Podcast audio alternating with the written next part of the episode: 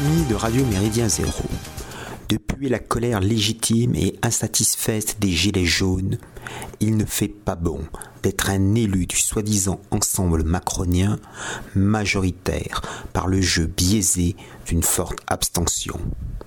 L'actualité rapporte que des députés se font régulièrement menacer, insulter, voire frapper par des manifestants opposés à l'actuelle tyrannie sanitaire. Les maires et les conseillers municipaux connaissent eux aussi ces désagréments inhérents à un quotidien de plus plus difficile pour les petites gens. Le système médiatique d'occupation mentale s'en scandalise et dénonce ces intimidations violentes. Incapable de rétablir la sûreté dans bien des banlieues d'immigration gangrénées par le trafic de drogue, les autorités hexagonales promettent une réponse prompte et implacable envers les auteurs de ces incivilités. Or, tous ces grands indignés se taisent quand certaines librairies deviennent les victimes d'attaques répétées. Sous la présidence de Flamby Hollande et dans le prolongement de la manif pour tous, la librairie Facta du défunt Emmanuel Ratier, située dans le 9e arrondissement de Paris, fut à deux reprises vandalisée. Quelques années plus tard, les pressions perdurent à l'égard des librairies non conformistes de la capitale. Charlie Hebdo du 14 avril 2021 consacrait sa deuxième page à une enquête dessinée sur les quatre dernières librairies qui résistent encore au fléau du politiquement correct. Il s'agit de la librairie Duquesne, de la librairie française, de la librairie éponyme de l'ami Vincent, ancien de Facta, et de la nouvelle librairie tenue par le rédacteur en chef d'éléments François Bousquet. Ce dernier établissement a subi dès son ouverture bien des actes hostiles. Installé en face des jardins du Luxembourg, en plein quartier latin, cette librairie fut la cible de plusieurs séries de dégradations revendiquées par les antifas qui bénéficient d'une étonnante impunité. Si près du Sénat, n'y a-t-il donc pas de caméras de surveillance capables d'enregistrer les visages délinquants? À Nancy, depuis plus d'un an, existe la librairie Les Deux Cités. Sa simple présence a déclenché la vindicte rageuse de la gauche et de l'extrême gauche, sans oublier la détestation officielle de la municipalité sociétaliste. Les gérants ne cachent pas qu'ils sont patriotes français et catholiques de tradition. Ils ont même osé fonder les éditions du Verbe haut, voir à ce propos sur Radio MZ les émissions Vent d'Est numéro 14 du 16 juillet 2020 et numéro 16 du 17 septembre 2021. Leur librairie reçoit des jets de peinture sur la vitrine, quand ce n'est pas de la glu mise dans la serrure ou des slogans injurieux peints sur la façade.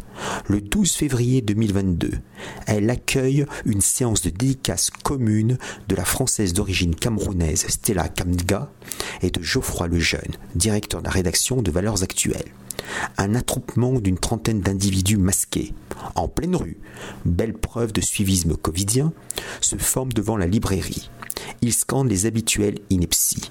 Pendant ce temps, le maire, sourd, aveugle et muet devant toutes ces agressions, manifeste aux côtés de ses potes quelque peu dérangés, car protester contre une librairie honorable dénote des troubles mentaux flagrants. Il aimerait bien la faire couler, car il n'en apprécie pas le ton général. Les deux cités a déposé une dizaine de plaintes et de mains courantes sans que la justice n'y prête la moindre attention.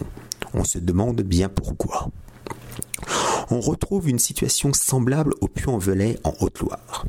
Au début de l'été 2021, a ouvert la librairie Art enraciné, dans le centre historique de la ville mariale, non loin de la cathédrale et du rocher Corneille, d'où surplombe la statue de la Vierge Marie, construite à partir de la fonte des canons pris à, Sébastopol lors de la guerre de Crimée. La présence de cette librairie dans une ville moyenne de la France périphérique a suscité la haine des gauchistes. Ceux-ci ont monté Rafale, réseau antifasciste Haute-Loire, la librairie Ponote, pâtie de dégradations courantes et de calomnies colportées par l'opposition de gauche au conseil municipal du Puy.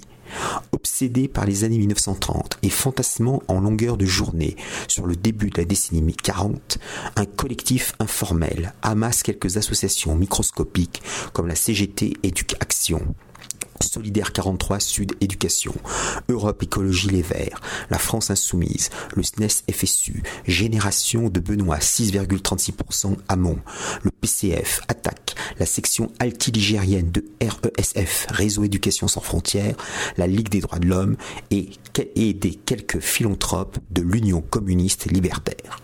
Cette ribambelle d'associations souvent subventionnées par les pouvoirs publics complaisants amalgame des incidents divers et accuse la librairie de tous leurs malheurs ainsi que de favoriser une ambiance violente en ville. Ses clients, une fois les bras chargés de bouquins, en profiteraient pour agresser de pauvres antifas qui passeraient par là, ce qui est bien sûr infondé. En réalité, les antifas épris de drogue et de boissons alcoolisées, se battent entre eux pour des questions de bouteilles, de joints, de fric et d'intimité animalière. Pour expliquer leur état déplorable, les blessés désignent ensuite d'inexistantes phalanges littéraires de l'ordre noir imprimé. Malgré l'interdiction préfectorale, le 5 février dernier, environ 400 crasseux envahirent la préfecture Vélave afin d'exiger la fermeture de la librairie. Pour quel motif légal? En attendant de vouloir peut-être la liste complète de ses amis et autres fidèles clients. En dehors de Lyon, la plupart provenaient de deux grands centres régionaux de contamination politico-hystérique, Clermont-Ferrand et Saint-Étienne. La capitale auvergnate reste un fief socialiste.